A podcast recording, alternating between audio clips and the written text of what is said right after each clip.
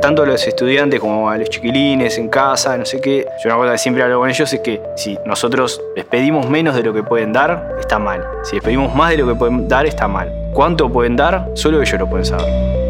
Si la escultura quedó horrible, que la escultura quedó horrible, pero yo hice el mayor de mis esfuerzos, tendré que corregir, evaluar, interpelarme, que lo que hice bien, que lo que hice mal, está. Pero como en esta cuestión de hacer. Plan Ceibal y ANEP presentan Aprendices, un ciclo de conversaciones para toda la comunidad educativa. Una producción de Red Global de Aprendizajes. Te invitamos a mirar los episodios en el canal de YouTube de Plan Ceibal o en nuestra web aprendices.edu.uy. Hola, ¿cómo están? Les doy la bienvenida a este octavo y último episodio de la primera temporada de Aprendices. Cerrando esta temporada, recibimos a Santiago Dieste, escultor, egresado de Bellas Artes y ascripto. En este episodio, Santiago nos cuenta acerca de su legado familiar, de cómo fue crecer en espacios de trabajo muy vinculados al hacer y cómo todo eso fue marcando sus inclinaciones hacia lo expresivo. Hablamos de su proceso de creación con lo que está dado, de su primera obra como escultor, de los comienzos de su camino de formación en el arte, las crisis y la búsqueda del sentido. A lo largo de la charla, Santiago nos comparte sus recuerdos de los días de lluvia en la escuela, de las dificultades que tuvo que atravesar en sus primeros exámenes y de cómo traslada su oficio de escultor a la docencia. Vamos a escucharlo. Mira, yo como profesionalmente, estrictamente me debo definir como escultor. Yo soy escultor. Si bien eh, abordo distintos lenguajes, siempre lo hago desde la mirada del escultor. Puedo utilizar una motosierra como herramienta o la cámara de foto. O ahora que estoy usando unos dispositivos piezoeléctricos como elementos para grabar sonidos. Pero todo lo hago desde la impronta del escultor. A eso como la parte profesional sería esa. Y personal, ahí me, cuesta un poco más, pero creo que, que, que soy una persona eh, como con una impronta de familia muy fuerte, o sea, de, de abroquelarme en la familia, espalda contra espalda, los cuatro juntos. ¿Cuáles son tus primeros recuerdos? ¿En qué momentos de tu vida? Es que mm, vos empezás a sentir que pasa algo con la forma, pasa algo con las costuras, pasa algo con esto. Yo vengo de una familia, o de dos familias, donde la impronta tanto de mi familia paterna como de mi familia materna es de una primera instancia la resolución de las cosas por uno mismo. Desde una instalación eléctrica, sanitaria, electrodoméstico, zapato, zapato pegado abajo de la mesa del comedor era un clásico, ¿no? Preni aplastarlo con la mesa del comedor. Uno de mis abuelos era ingeniero y el otro era sastre. Entonces, por los dos lados había como una impronta del hacer. Mi abuelo ingeniero inventó un proceso de, construcción y tuvo que inventar herramientas porque estaba inventando un proceso para el cual no había elementos específicos. Mi otro abuelo, el sastre, tenía un taller de costura. Entonces eran lugares de hacer en el taller de mi abuelo yo hacía, tenía como en algún punto un rol. Yo identifico ahí, al momento de yo necesitar o de tener inclinaciones hacia lo expresivo, me nutro de ese hacer como mi caja de herramientas vital para poder llevar adelante mis cosas. No puedo dejar de pensar también en esto que traes del hacer, pero no es cualquier hacer sino que es hacer con los elementos que hay, que están disponibles, ¿no? En esto de la circularidad de la vida, ¿qué de eso hay en tu vida hoy? En esto de reciclar y en esto de, hacer también, no, no desde, cero, ¿no? En mis procesos de creación hoy está muy presente el crear con lo que está dado. En muy pocas de mis obras trabajo con material comprado. Generalmente es o material de descarte en una situación o madera que consigo de podas. Es muy puntual las veces que yo parto de un, elemento cero kilómetros, de un, de un material, de una materia prima de primer uso. Me pregunto también desde el desconocimiento, si hay un primer momento en el que este escultor, un escultor, mm. siente que esta fue su primera obra.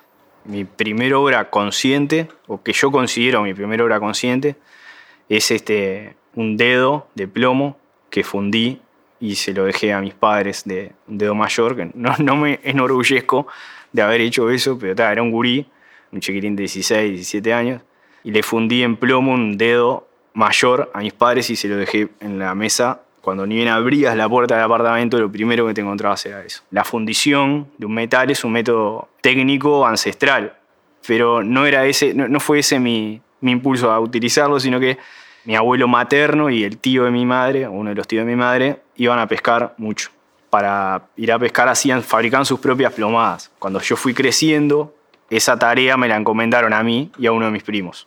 Entonces sabía que en una lata, en un parrillero, en la casa de afuera, se ponía plomo de caños viejos, se fundía el plomo y se pasaba. Una cosa que este, está mal porque es tremendamente venenosa y tremendamente peligrosa, porque el plomo derretido es una cosa por suerte nunca tuvimos ningún accidente, pero esa era mi tarea. El día que en la adolescencia tuve la necesidad de expresarles por determinadas situaciones a mis padres un mensaje, la herramienta que yo utilicé fue esa herramienta que tenía aprendida. Entonces utilicé la misma técnica que usaba para hacer las plomadas y le fabriqué este dedo mayor a mis padres.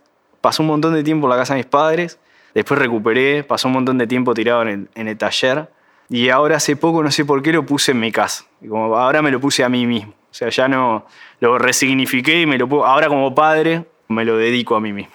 Preguntarte ahí, en esto también de la conciencia, el después, ¿no? Cuando ya ese dedo es un elemento de la casa, un adorno de la casa de tus padres, ¿después qué? Eso fue como un pico, quedó ahí y pasó un montón de tiempo. Este, yo seguía haciendo alguna cosa, pero quedó ahí. Y recién al tiempo empecé como a trabajar de forma más sistemática siempre de forma autodidacta al principio. Mis padres de forma muy generosa y, desprendida entregaron un pedazo de la terraza del apartamento que no era muy grande, pero era lo que había, y me habilitaron ahí un espacio para hacer mis cosas. Hasta que un punto que, ese espacio se agotó, tuve algunos accidentes menores, me lastimé alguna vez y a través de como la recomendación de un tío, le dijo a mis padres, está, lleguen a este chiquilino a un lugar un poco más formal para, para que no se termine de lastimar en serio hay una inquietud también de, explorar ¿no? algunos materiales, explorar algún, algún tipo de comunicación. ¿Qué es lo que pasa ahí? ¿Qué es lo que apremia? Y ahí lo que apremia es el sentido. Ahí lo que empieza a hacer ruido y a crujir en los procesos es el sentido. Es el por qué, es el para qué, el cómo. Y ahí es donde, después de determinados idas y vueltas en dos talleres particulares, caigo en un taller de un, escultor que me dice, este, como que vos estás en un punto en el que necesitas una provocación de otro tipo. Y me dice, te tenés que ir a Bellas Artes. Yo había hecho cuatro años de comunicación y ta, dejé y arranqué para Bellas Artes. Abandoné ese camino de estudio, esa carrera que había iniciado, que está, que está buenísima, de la que aprendí mucho, pero la abandoné y me concentré en Bellas Artes. Algunas personas con las que charlamos retrataban estas crisis como darse contra la pared y cambiar la dirección. Para mí fue un momento muy, muy difícil ese, porque era una universidad privada, mis viejos habían hecho un esfuerzo sobrehumano para pagar esa universidad. Y, tal, había como un tema en decir, yo esto no lo voy a hacer más, porque no, no puedo más con esto, no, no, me gusta, no me interesa. Entonces había un, como un problema grande para mí, que al final no fue tal, porque bueno, nunca, en realidad nunca me dijeron nada, pero este, nada, estaba así, me dijeron, wow, este, por eso te dado cuenta antes. Pero bueno, tal, los procesos son así. Uno se da cuenta cuando se da cuenta. La cuestión es que hubo un peso fuerte, o se depositó una cosa muy fuerte en mí en esa decisión. Hice que mi familia hiciera un esfuerzo gigantesco por mí y yo ahora estaba abandonando ese esfuerzo. No es que no lo hubiera hecho yo el esfuerzo, pero lo iba a dejar ahí. eso no me detuvo. Seguí para adelante, me cambié a Bellas Artes y modifiqué mi forma de, entender eh, mi formación radicalmente. Y con eso también hay como una, recuerdo una situación puntual. En el primer año de Bellas Artes hay un ejercicio, creo que lo siguen haciendo, no sé, es de igualación de color. Ejercicio terrible, para mí fue terrible, en mi desconocimiento te dan un, una hoja A3 que tiene nueve cuadrados, de, nueve rectángulos de colores y adentro de cada rectángulo de color tiene un agujero en blanco. Te dan los colores primarios y vos tenés que hacer ese color.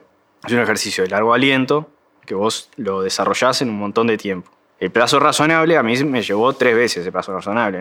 Nunca había pintado, nunca había hecho color y encima eran este, acrílicos. que tienen una característica técnica que cuando vos los secás, vira el color. Ta. Yo me había fabricado en mi casa, bien de obsesivo, bien de, tipo repetitivo, me había hecho unas tiras de papel gigantes, una baldosa blanca y el secador de pelo. Entonces yo fabricaba el color, lo probaba en la tirita de papel, lo secaba rápido y lo comparaba. O sea, iba corrigiendo, más de esto, más de aquello. Estaba haciendo eso y se levanta mi viejo de la siesta, yo todavía vivía con mis padres, se levanta mi, padre de la siesta y me dice, ¿qué estás haciendo? No, estoy estudiando. Dice, no, ponete a estudiar. y tal, como este, a pesar de conocer el universo del arte, no concebía eso como un proceso de estudio. Y contra eso también tuve que luchar. Que entendieran en mi casa que después de los cuatro años de universidad de, comunicación, el hijo estaba haciendo pinturitas en una tirita de papel. ¿no? Y que eso era estudiar. Cosa que se revierte al poco tiempo cuando van un premio. Y extrañamente, todo aquel proceso de agarre de la otra carrera, de verte pintando papelitos en la cocina o en el comedor, después del premio, todo eso como que empezó a verse de otra, como a veces la legitimación de un externo te legitima tu núcleo más íntimo. Me gustaría mm, que nos trasladáramos un poquito más hacia atrás, hacia tu proceso en la escuela, que es donde uno más por ahí capaz que explora, ¿no? ¿Qué señales habían de que Santiago podía estar secando papelitos o qué, pasaba ahí? Lo que más recuerdo de la escuela, eh, como en, que tenga vínculo con esto, es que yo amaba los días de lluvia en la escuela porque te habilitaban el placar de los materiales y podías hacer lo que quisieras. Entonces, me acuerdo perfecto de, de unas latas gigantes con crayolas y lo que más me acuerdo eran de las hojas eh, garbanzo, de gramaje grueso, que de un lado eran brillantes y de otro lado eran rugosas. A mí esas hojas eran la gloria. El olor de esas hojas, la textura rugosa de esa hoja, para mí era genial. Tengo ese recuerdo de la escuela, como disfrutar profundamente el recreo el día de lluvia. Yendo un poquito hacia adelante, en el liceo, ¿no? Mm. Eh, tenemos asignaturas, digamos, de alguna manera por ahí uno entiende que hay menos márgenes para poder probar algunas cosas. ¿Qué te sucedió ahí? El liceo para mí tuvo como dos momentos. El ciclo básico, de primero a tercero, transcurrí. No lo digo con orgullo, pero transcurrí.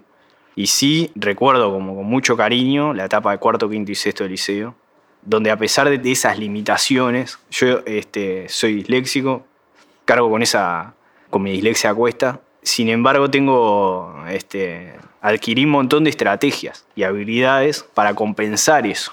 Siempre fui un buen estudiante en el segundo ciclo del liceo, y entonces estaba, me rompía el alma estudiando y encontraba estrategias de reacción que me permitían compensar determinadas falencias que yo sabía que tenía. Y tenía que estudiar y tenía que poder rendir en la forma que se rendía antes, que era escribiendo.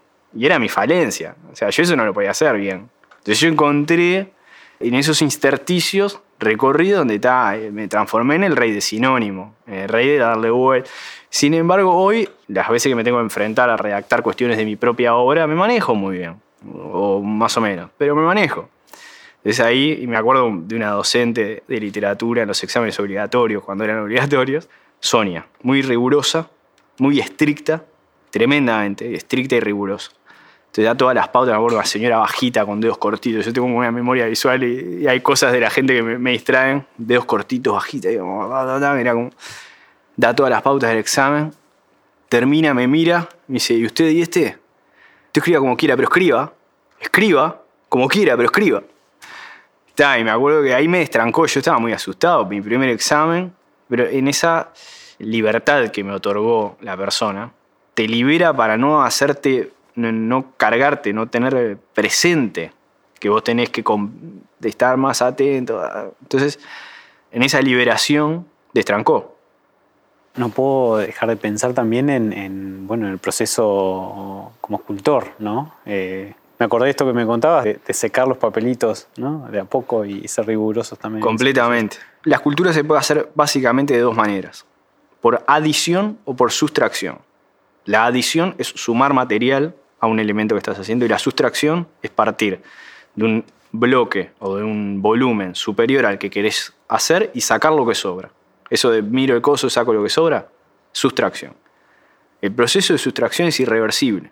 Entonces, esa cuestión de en qué momento sacar el pedazo del bloque de madera viene también de estos procesos de aprendizaje. Yo sabía que si yo escribía dos carillas y recién ahí leía, está, era irreversible. La macana ya estaba hecha. Por eso yo siempre como que entiendo mi vida desde lo ritual, desde la repetición. La repetición que te lleva a la profundización de un proceso. Yo repito este proceso hasta que lo extenúo. Extenuarlo en el sentido de, está, y puedo manejarme de otra forma. Me dejaste como pensando mucho en estos dos procesos antagónicos, de adición y sustracción. ¿Cómo podrías vincularlos en la educación y también desde tu rol como educador?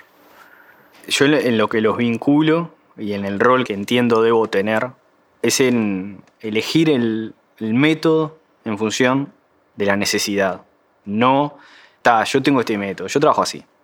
Y no, no, funciona, yo trabajo así, porque yo trabajo así no, no se aplica a todos los casos. Yo una cosa que siempre hablo con ellos es que si nosotros les pedimos menos de lo que pueden dar, está mal. Si les pedimos más de lo que pueden dar, está mal. ¿Cuánto pueden dar? Solo ellos lo pueden saber. Entonces siempre, tanto a los estudiantes como a los chiquilines en casa, no sé qué, siempre hacer el mayor de los esfuerzos. Si la escultura quedó horrible, y que la escultura quedó horrible, pero yo hice el mayor de mis esfuerzos, y bueno, está, tendré que corregir, evaluar, interpelarme, que lo que hice bien, que lo que hice mal, está. Pero como en esta cuestión de hacer, yo llamo al hacer, llamo al, usar las manos, provocarte a moverte. Y moverte puede ser eh, haciendo streaming. Eso también es moverse. Porque también tenemos que, que aceptar a pesar de que a uno le resulte un lenguaje ajeno y un espacio completamente desconocido, ahí hay movimiento. Está, hágalo. Muévase. Aprendices es la primera serie original de Plan Ceibal y ANEP con la producción de la Red Global de Aprendizajes. Te invitamos a mirar los episodios en el canal de YouTube de Plan Ceibal o en nuestra web aprendices.edu.uy.